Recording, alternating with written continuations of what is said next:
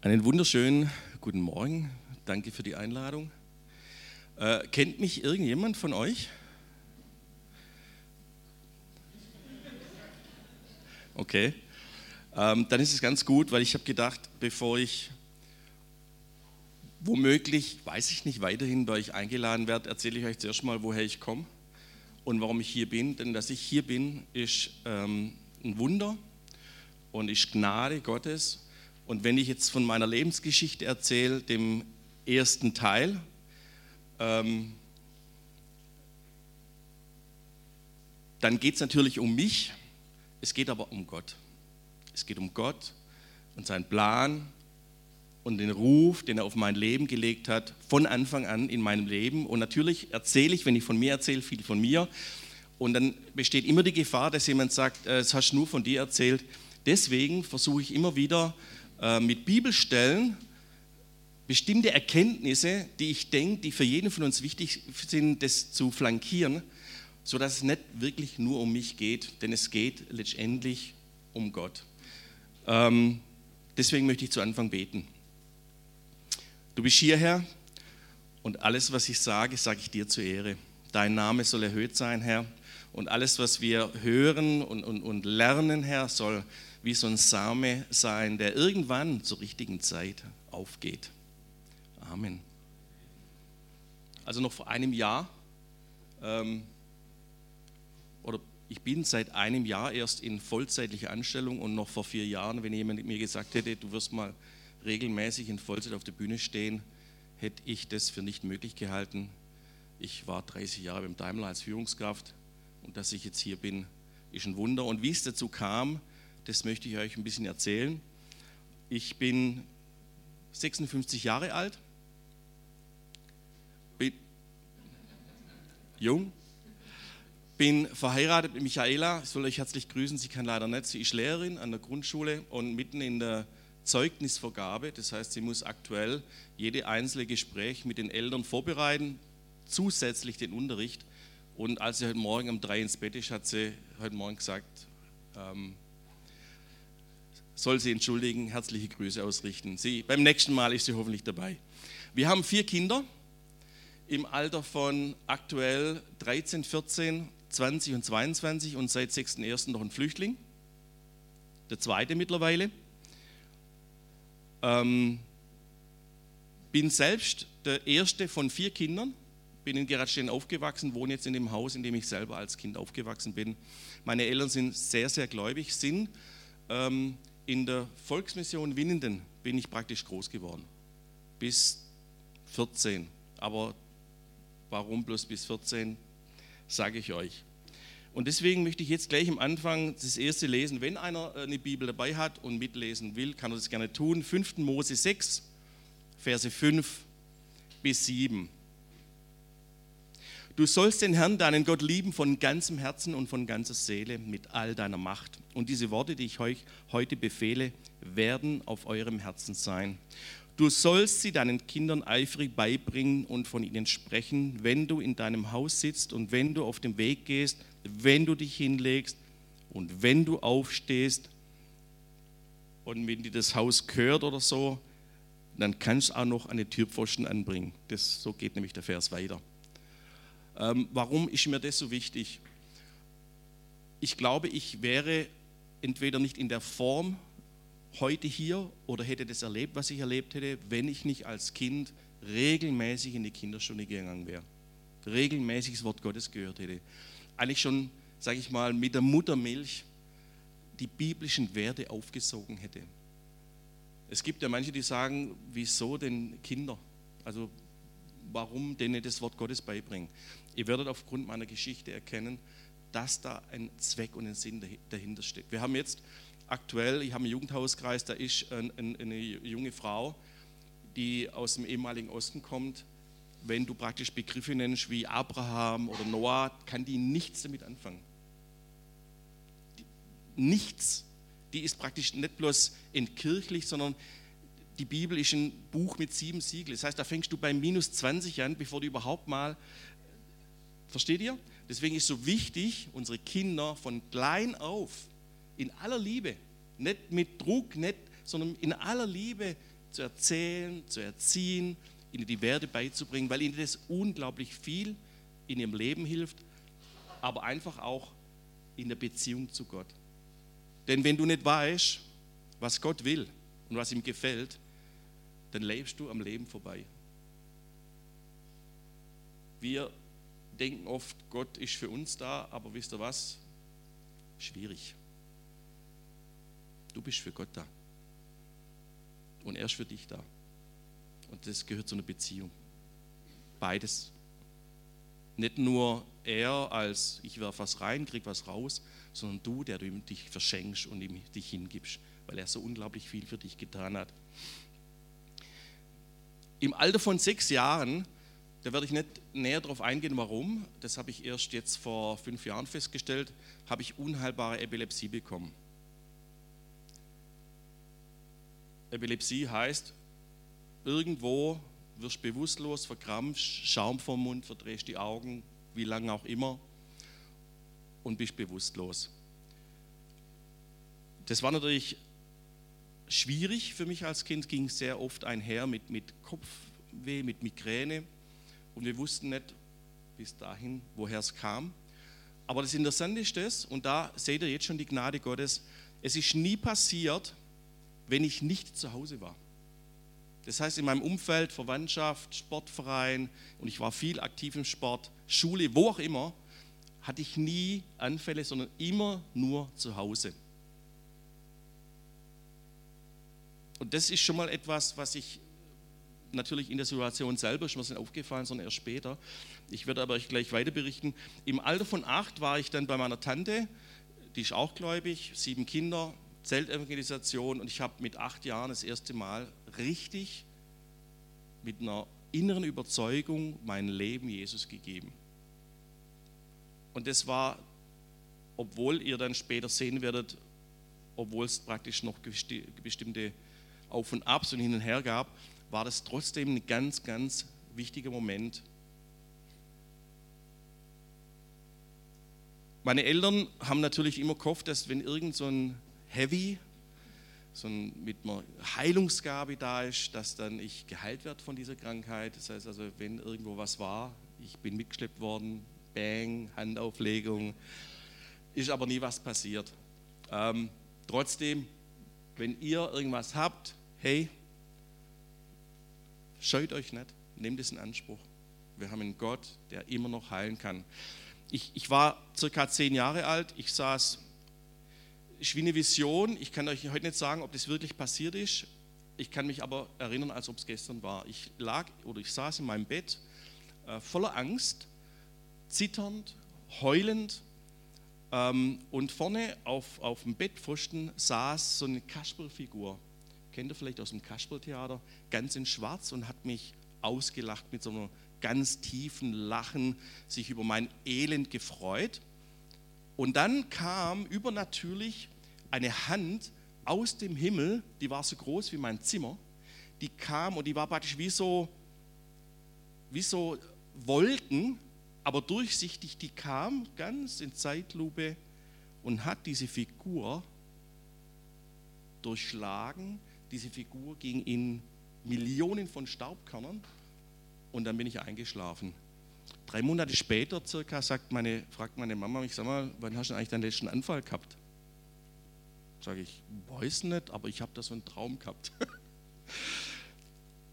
Sind zum Arzt, kann man ja praktisch vom Arzt untersuchen lassen, bin praktisch von unheilbarer Epilepsie übernatürlich geheilt seit diesem Zeitpunkt.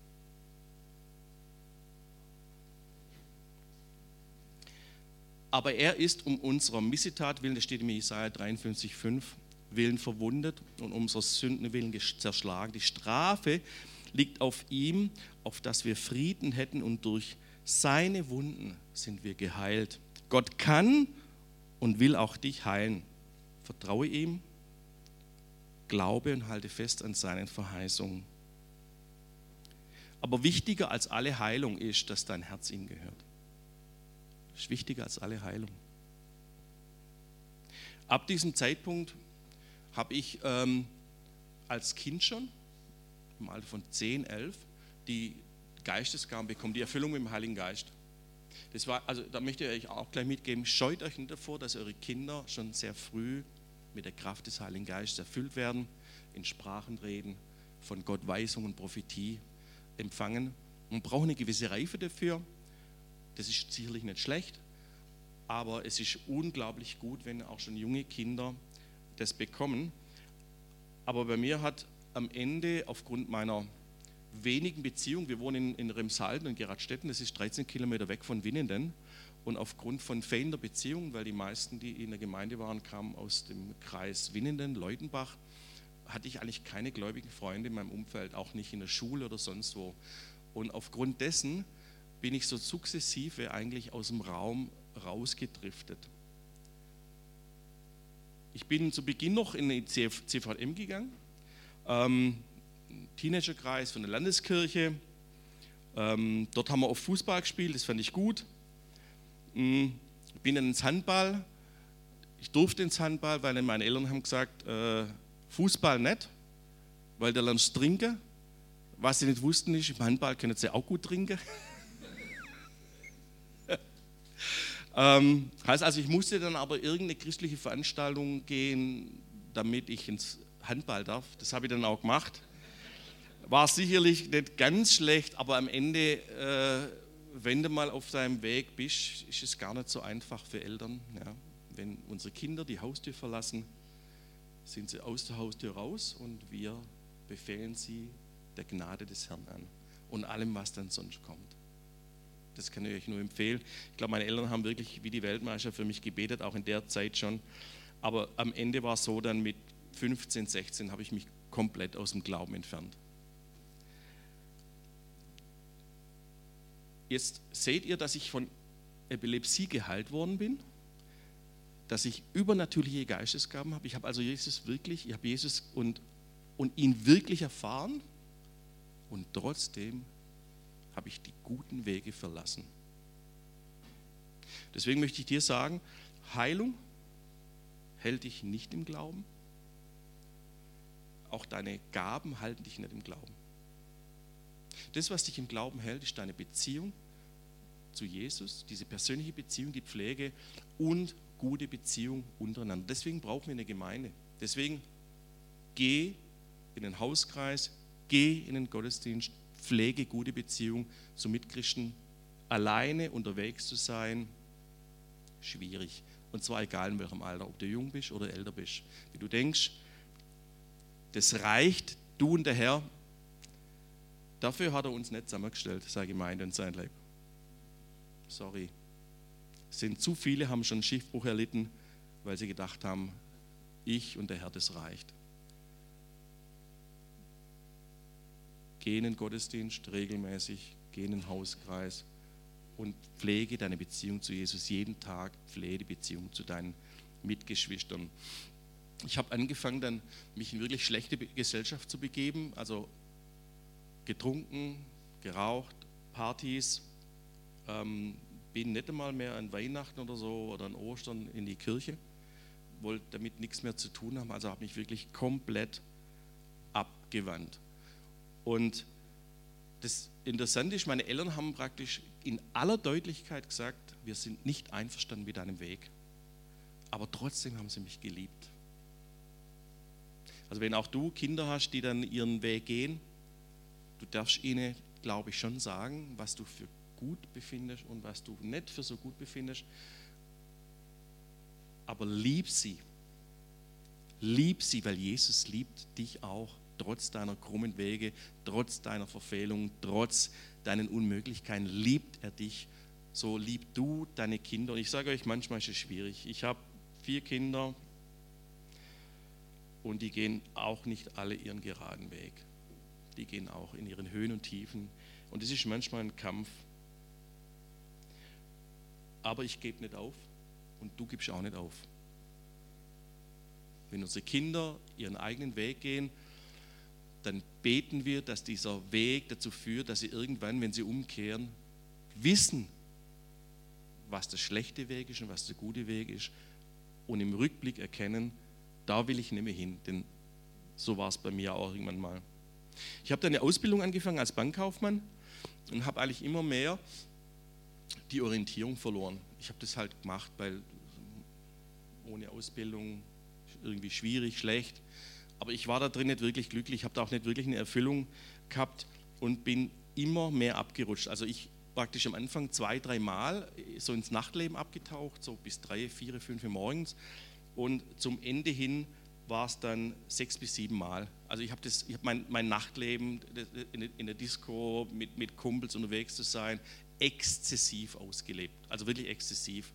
Und dieses exzessive Ausleben hat natürlich auch dazu geführt, dass ich praktisch ständig in, in permanenten Geldnöten war. Das heißt, mein Ausbildungsgehalt hat nicht ausgereicht und ähm, weil ich auch für ca. 300 Mark im Monat geraucht habe äh, und du 600 Mark plus ein Ausbildungsgehalt bekommst, dann zahlst du rein. Also mir hat das Geld vorne und hinten nicht gereicht.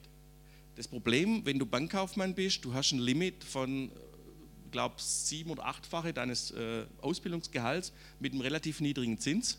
Das ist halt so. Ist nicht so wie der normale Kunde.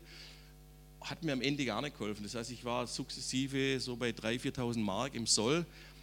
Mein Vater, der hat es irgendwie blickt, dass es mir nicht gut geht. Und der ist immer wieder gekommen und hat gesagt: Markus, brauchst Kohle? Wie viel, um wie viel geht's? Und hat mich unterstützt, obwohl er gewusst hat, was für einen Lebenswandel ich habe und was ich teilweise mit der Kohle mache. Und ihr werdet gleich nachher sehen, zu was es am Ende geführt hat. Ich habe dann Ende 87 habe ich aufgehört mit Rauchen, weil einfach das finanziell nicht mehr tragbar war und ich habe einfach auch gemerkt, dass es mir nicht gut tut. Ähm, aber ich habe gewusst, ich bin nicht frei. Wenn mir einer eine angeboten hätte und ich hätte geraucht, wäre ich wieder drin gewesen. Also wenn du, wenn du gebunden bist, weißt du das und wenn du frei bist, weißt du es übrigens auch. Und ich habe gewusst, ich bin nicht frei. Ich habe praktisch dann irgendwann aufgrund von diesem Nachtleben, aufgrund von, dieser ganzen, von dem ganzen Dilemma, habe ich äh, wahnsinnige Einschlafprobleme bekommen. Also ich konnte praktisch morgens vor vier, fünf nicht einschlafen. Und wenn ich eingeschlafen bin, dann habe ich immer regelmäßig drei Albträume gehabt regelmäßig. Das erste war, ich war ständig, also ich habe im Traum ständig Geld gesucht und habe ständig Geld gefunden. Und je mehr ich mich bewegt habe, habe ich mehr Geld gefunden und als ich aufgewacht bin, habe ich nichts geht. Das war immer eine Wahnsinnsenttäuschung. Also ein furchtbarer, Traum, ein furchtbarer Albtraum, wenn du praktisch im Traum und du, oh, und dann wachst du auf und ist nichts da. Der zweite Traum, der war noch schlimmer. Ich habe gedacht, ich könnte fliegen im Traum. Und zwar indem ich meine Arme bewege. Ganz, ganz heftig meine Arme bewege. Und zwar je heftiger, desto weiter kann ich fliegen und kann alles sehen. Und dann bin ich auch immer aufgewacht und habe gemerkt, ich fliege nicht und außerdem war ich total fertig. Ich glaube, ich habe wirklich, also ich wirklich die Arme bewegt wie ein Verrückter. Ich, ich, also ich, ich habe über Muskelkater gehabt. Das ist echt schlimm. Und ich habe die Träume nicht weggekriegt, versteht ihr? Also so ein Schwachsinn. Und der dritte Traum war, ich habe als kleines Kind mal einen Fußball, also mit einer Wahnsinnsgeschwindigkeit, frontal aufs Gesicht gekriegt und habe danach zwei Stunden lang aus der Nase geblutet. Und diesen Traum, der Ball kommt auf dich zu, das habe ich regelmäßig, so mindestens zweimal die Woche geträumt und bin in dem Augenblick, bevor der Ball auf dem Gesicht aufkommt, aufgewacht. Adrenalin hoch drei, konnte nicht mehr einschlafen. So, also diese drei Träume haben mich dann zusätzlich zu meiner Einschlafschwierigkeit auch noch begleitet. Also es war äh, Einschlafen, Aufwachen war eigentlich nicht so besonders lustig. Und das Ganze hat dazu geführt, dass ich eigentlich immer, ähm, ich, ich, ich, war immer fertiger. Also ich habe dann auch durch das Nachtleben total bleich ausgesehen und, und dunkle Augenringe. Ähm, Im Frühjahr 1988 haben meine Eltern mich eingeladen auf eine Skireise. Ich bin ein leidenschaftlicher Skifahrer also wenn ich was wirklich gut kann, dann Skifahren. Ähm, und bin leidenschaftlicher Skifahrer und meine Eltern haben gewusst, wie sie mich rumgeben. Ich habe gesagt, wir gehen auf eine christliche Jugendskifreizeit. Will Schmidt, wir zahlen es dir. Und ich habe gedacht, wenn Sie zahlen, klar, gehe ich mit. Also bin ich mitgegangen auf die Skifreizeit. Ähm, übrigens, Spoiler-Alarm, wir machen eine Jugendskifreizeit von 10 bis 17.2. bei uns in der Gemeinde. Wir haben noch Plätze frei. Also wenn ihr Kinder, Jugendliche habt, die auf eine Skifreizeit wollen. Meine Frau und ich, wir kochen. Äh, wir haben nur Plätze frei. Seid herzlich eingeladen. Meldet euch bei mir. Das war so eine Leuchtfeuerfreizeit mit 18 Leuten, normalerweise 60. Und das Besondere war, die Hälfte von den 18 Leuten waren irgendwie mit mir verwandt. Also es war wie so eine kleine Familienausflug. Und am zweiten Morgen saß mein Vater neben mir und hat nichts gegessen. Dann habe ich gesagt, sag mal, wieso isst du nichts? dann guckt er mich so mit verliebten Augen so an. Dann sage ich, wegen mir. Du isst nichts wegen mir. Fastest du? Wegen mir. Dann habe ich gesagt, Vater, es wäre besser, du isst was, weil das hilft, das bringt nichts. Auf dieser Freizeit war ein Inlandsmissionar und der hat dann über folgende Bibelstelle gesprochen. Denn mein Volk tut eine zwiefache Sünde. Mich, die lebendige Quelle, verlassen sie und machen sich Zisternen, die doch rissig sind und das Wasser nicht halten. Und dann sagt er, Menschen, die dem Nachtleben frönen, in die Disco gehen, geht es wie den Menschen, die an riesigen Zisternen gehen. Das reicht für ein paar Stunden, aber danach ist Leere, noch größer ist der Durst. Der Durst wird nicht wirklich gestillt. Und ich, ich bin da geguckt, woher kennt er mich?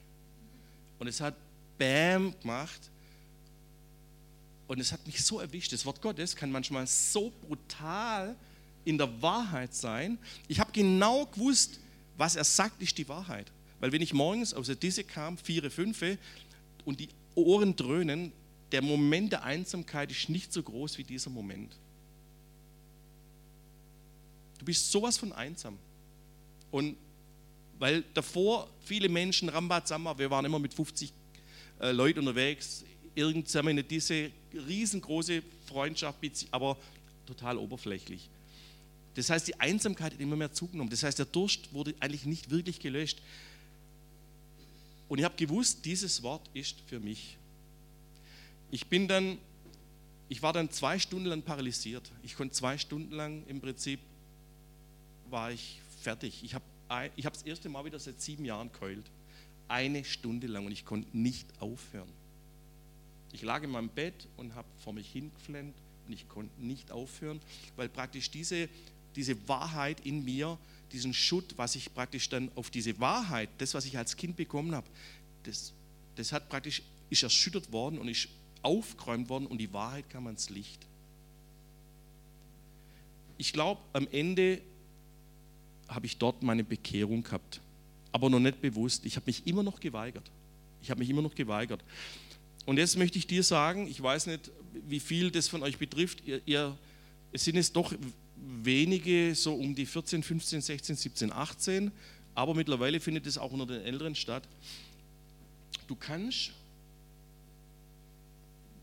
ständig dich mit am Handy beschäftigen, irgendwelche Serien angucken, Spiele spielen, online, TikTok, was es alles gibt, YouTube. Und das, was bei unseren Jugendlichen heute der Fall ist. Du kannst es alles tun und kannst dich da drin verlieren und kannst dich da drin ablenken. Dann machst du eigentlich am Ende das Gleiche, was ich auch gemacht habe. Ich habe halt das, äh, gab es das ganze Internetzeugs gab es damals nicht. Ich bin dann halt in diese oder was auch immer. Und ich möchte euch sagen, wenn ihr Kinder habt, die praktisch da drin gehen, da, da drin aufgehen, leider, das ist deswegen eine unglaublich große Gefahr, weil das verschwendete Zeit. Also wenn diese Zeit nicht gut für dich ist und sie ist nicht gut fürs Reich Gottes oder für Gott, für wen ist sie dann gut? Aber vielleicht betrifft es auch dich. Also ich kenne auch Personen in meinem Alter, die stundenlang vor dem Ding hängen und rumdaddeln und sich ablenken. Man kann die Zeit wirklich besser verwenden. Muss ich euch sagen, man kann die wirklich besser verwenden. Das ist, es ist am Ende verschwendete Lebenszeit. Und wenn man mal 56 ist wie ich, dann weiß man, wenn es gut läuft, habe ich 30 Jahre und davon vielleicht äh, 15 bis 20 nur einigermaßen gesund. Die will ich für das Reich Gottes nutzen. Ich möchte dich bitten, auch du bist geschaffen, um im Reich Gottes mit dem Herrn unterwegs zu sein. Nutze die Zeit, nutze, die, nutze deine Gaben, nutze deine Kraft, nutze das, was Gott in dich gelegt hat, für ihn. Verschwende die Zeit nicht.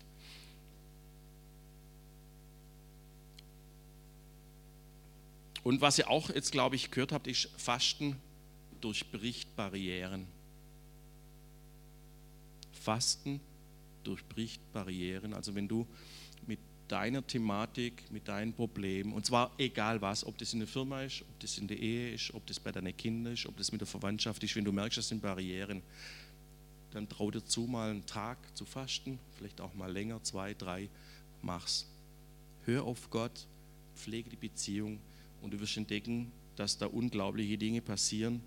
Ich ähm, mache das jetzt mittlerweile regelmäßig, komme auch jetzt gerade aus einer Fastenzeit, also faste jetzt gerade raus, deswegen trinke ich nur Wasser. Mache das jetzt seit vier Jahren und ich werde euch dann ich kriege das alles nicht in einem Teil hin. Im zweiten Teil, wenn er mich nochmal einladet, berichten, was ich äh, mit Gott erlebt habe. Eine Woche nach dieser Skifreizeit gab es eine evangelistische Veranstaltung in der VM mit Michael Winkler. Evangelistisches Ding, ein paar Leute hinter mich angesprochen, wie sieht es aus? Markus, hey, schön, dass du da bist, bin in der Gemeinde aufgewachsen, wie sieht es denn aus mit dem Herr? Ah, nee, ist nichts für mich, nichts für mich. Abends am 26.02.1988, 22.30 Uhr. Ich liege in meinem Bett. Warum eigentlich nicht? Warum eigentlich nicht die Entscheidung für Jesus treffen? Warum nicht? Nach dem, was ich gesehen habe, wo ich herkomme und wo ich die Wahrheiten kenne, warum denn nicht? Und ich habe dann gesagt, Herr, genauso radikal, wie ich mein Leben ohne dich gelebt habe, lebe ich es jetzt mit dir. Ich möchte aber, ich möchte das, was in der Bibel drin das möchte ich erleben. Ich möchte die ganzen Sachen, keine Oberflächlichkeit, alles, radikal, mein ganzes Leben gebe ich dir. Mit allem drum und dran, allen Scheiß höre ich auf. Und so habe ich äh, die, in dieser Nacht, an diesem Abend, mein Leben Jesus gegangen und das erste Mal eingeschlafen, ohne Albträume, durchgeschlafen, am nächsten Tag aufgestanden und habe gedacht, Wahnsinn, ich höre die Vögel zwitschern. Total esoterisch irgendwie.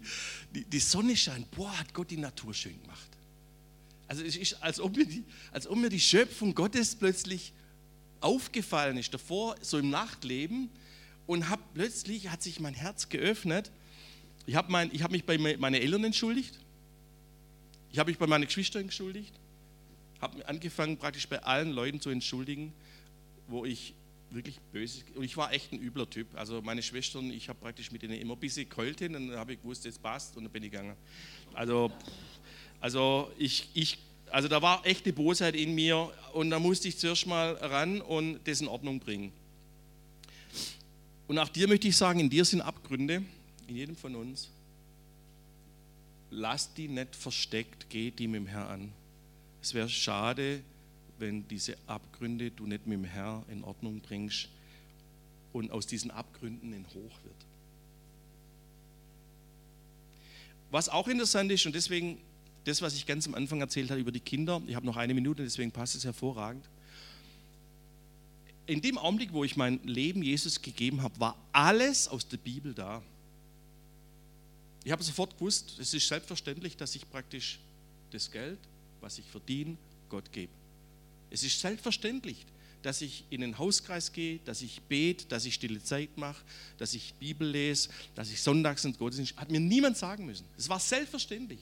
Es war, als ob praktisch Schubladen, die versteckt oder zu waren, sind einfach aufgegangen. Das war alles da. Das heißt, mir muss keiner sagen, hör mal zu, entschuldig dich, mach das, das, äh, jetzt aber sonntags auch ein Gottesdienst. Das war einfach da. Und das habe ich jetzt schon von einigen gehört, dass wenn du praktisch als Kind aufgewachsen bist, als, als gläubiges Kind und so einen ähnlichen Weg machst, das ist dann einfach da. Das heißt also, ich habe es viel einfacher, wieder zurückzufinden, die Schritte zu gehen und dann auch relativ schnell durchzustarten. Deswegen kann ich euch wirklich hier auch nochmal nur den Rat geben, auch daheim, nicht bloß im Gottesdienst, sondern auch daheim dürfen wir unsere Kinder im Glauben erziehen auferbauend und sie mitnehmen. Ihr seht, es ist jetzt praktisch, jetzt geht es erst richtig los. Und ich sage euch, es geht wirklich richtig los. Aber das ist der zweite Teil. Das heißt also, wenn ihr das hören wollt, müsst ihr mich nochmal einladen. Äh, Ähm, Amen.